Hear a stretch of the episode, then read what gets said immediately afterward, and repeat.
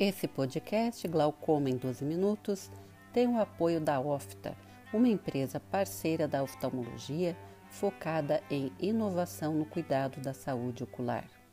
Olá, pessoal. Estamos novamente aqui no nosso podcast Glaucoma em 12 Minutos. Eu sou a doutora Heloísa Ruz, especialista em glaucoma de Curitiba, e temos nossos ilustres convidados, doutor Emílio Suzuki Júnior, da PUC Minas, e doutora Núbia Vanessa Lima, da Unicelb e do CBV de Brasília.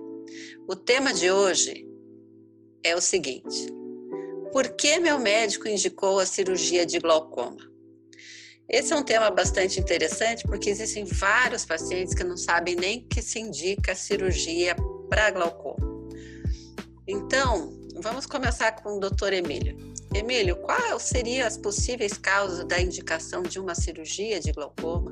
É, oi, Luísa, Núbia, obrigado pelo convite mais uma vez de participar do, do Glaucoma em 12 minutos. E essa é uma pergunta super interessante, uma pergunta assim que realmente muitos pacientes às vezes saem do consultório com é, mesmo já tendo a, a, conversa com o médico, ele sai do consultório com essa pergunta na cabeça, né? Ou seja, não ficou claro por que, que o médico indicou a cirurgia para glaucoma. Mas basicamente eu vou traduzir aqui num, num, num único cenário. Geralmente, quando o médico especialista de glaucoma indica a cirurgia, ele tem um motivo. Ele não está indicando à toa. E geralmente é porque ele identificou uma progressão da doença.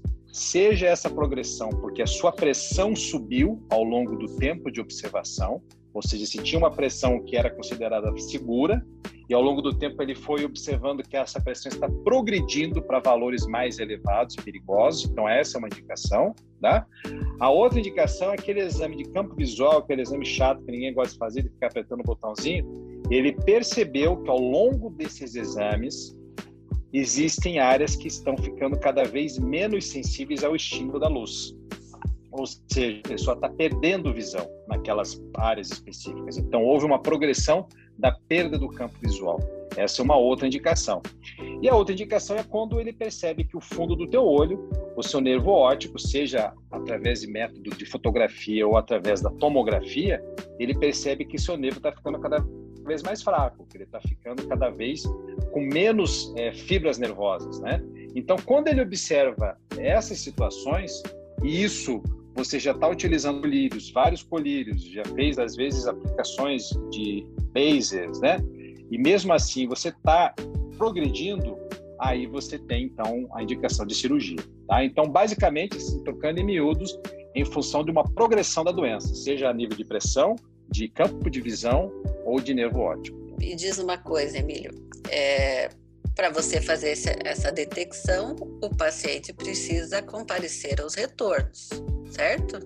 nós temos que fazer uma avaliação Sim, é... periódica do, desses casos, né? Exatamente. Quanto mais visitas ele é, exatamente, eles quanto mais visitas ele faz dentro do que é estipulado pelo médico, ele também não precisa ir todo dia no consultório, né? O médico ele vai ter um plano de, de ação, mas realmente quanto mais ele puder ser fiel a essas visitas, mais fácil é do médico identificar né, a necessidade de cirurgia ou não. Às vezes, se você vem de pouco, poucas vezes, às vezes fica difícil para nós também a gente saber se realmente está progredindo ou não, né? Então, realmente, a, a, fidelidade às visitas, ela é muito importante. Perfeito, Emílio. E, e Núbia, o que, que nós podemos falar sobre a, o tratamento medicamentoso? É, ele funciona sempre? É, o que, que pode acontecer ao longo do tempo. Obrigado por participar novamente do Glaucoma em 12 minutos. É muito importante que os, que os pacientes utilizem as medicações conforme a orientação médica, no horário correto, para que os colírios façam efeito. Dando tempo de uso entre um colírio e outro, que a medicação tenha efeito corretamente. E também, ao longo do tempo, a gente pode ter uma tafilaxia, que seria a não mais é, eficácia daquele medicamento. Então, depois de um certo tempo, o colírio para de fazer efeito e, com isso, a gente pode não ter mais a eficiência da medicação. Então, é importante o retorno adequado desses pacientes ao médico para que a gente observe quais são é, é, as pressões e a progressão dessa doença, como o Emílio falou, através de exames. E também algumas medicações podem causar alergias, que a gente deve é, trocar ao longo do tratamento. Por isso é importante os retornos aos médicos para que a gente possa avaliar corretamente o uso da medicação e também é, como que está sendo a eficácia da, daqueles colírios prescritos. Então, o Emílio comentou sobre progressão. eu acho que é importante a gente falar que a principal causa de progressão do glaucoma é o não uso dos colírios adequadamente, né? O que a gente chama de não aderência, falta de aderência. É, tem vários estudos aí que, que comentam que a adesão do paciente com glaucoma dificilmente chega a 70%. Isso quer dizer que o paciente de 100% das doses prescritas, ele vai pingar 70%. Então, quando você. É, e, e, quando ele vai, marca, marca, a consulta, nos dias anteriores ao, ao agendamento, ele volta a pingar o colírio, mas a gente não sabe no intervalo entre esses períodos, né? O paciente pode estar progredindo porque não pingou o colírio. Não pinga por quê? Porque o colírio, o, talvez o esquema terapêutico seja complexo, né? Usa mais de um colírio, dois colírios, com horários diferentes, isso confunde o paciente. Segundo lugar, porque a doença não é, é uma doença silenciosa, ele não percebe que tem a doença, então não sente que o tratamento está melhorando alguma coisa. Muitas vezes os colírios pioram a acuidade visual, podem causar borramento, olho seco, desconforto. O que você falou, alergia, você não tem, não sente nada, passa a pingar um colírio que te causa efeitos colaterais. Então é uma, é uma das causas de não aderência. Além da dificuldade mesmo dos pacientes idosos em, em estilar o colírio e, e fazer o uso correto. Às vezes os pacientes também não têm discernimento aí com, conforme a idade, pode ter é, alterações né, de cognição que dificultem o uso. Mas essa é uma causa é, importante.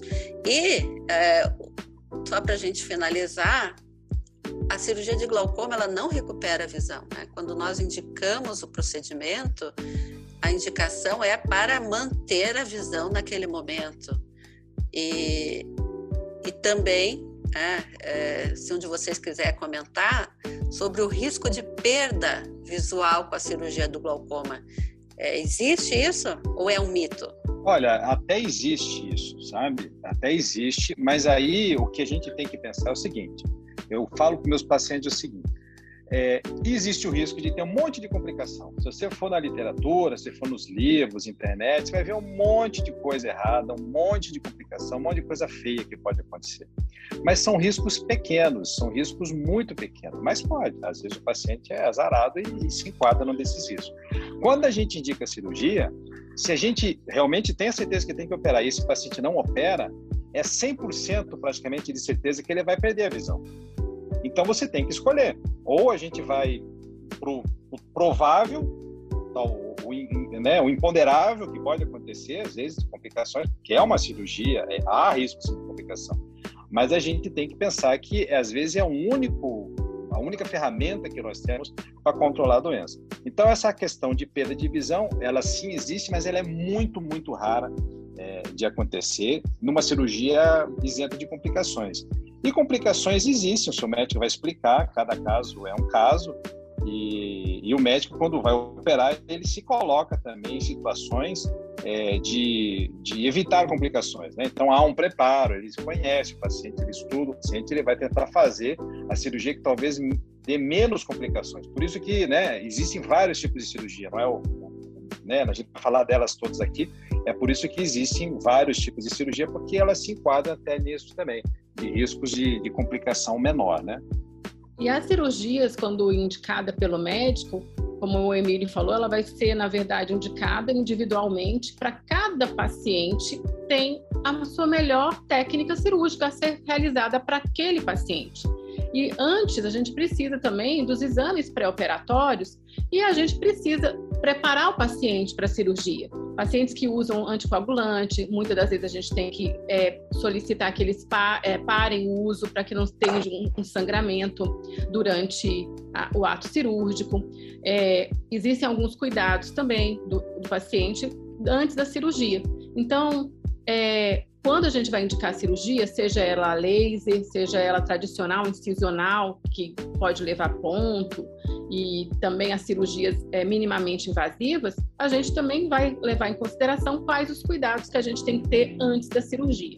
Excelente, pessoal. Eu acho que a gente conseguiu abordar de uma forma sucinta o porquê da indicação cirúrgica, né, algumas causas.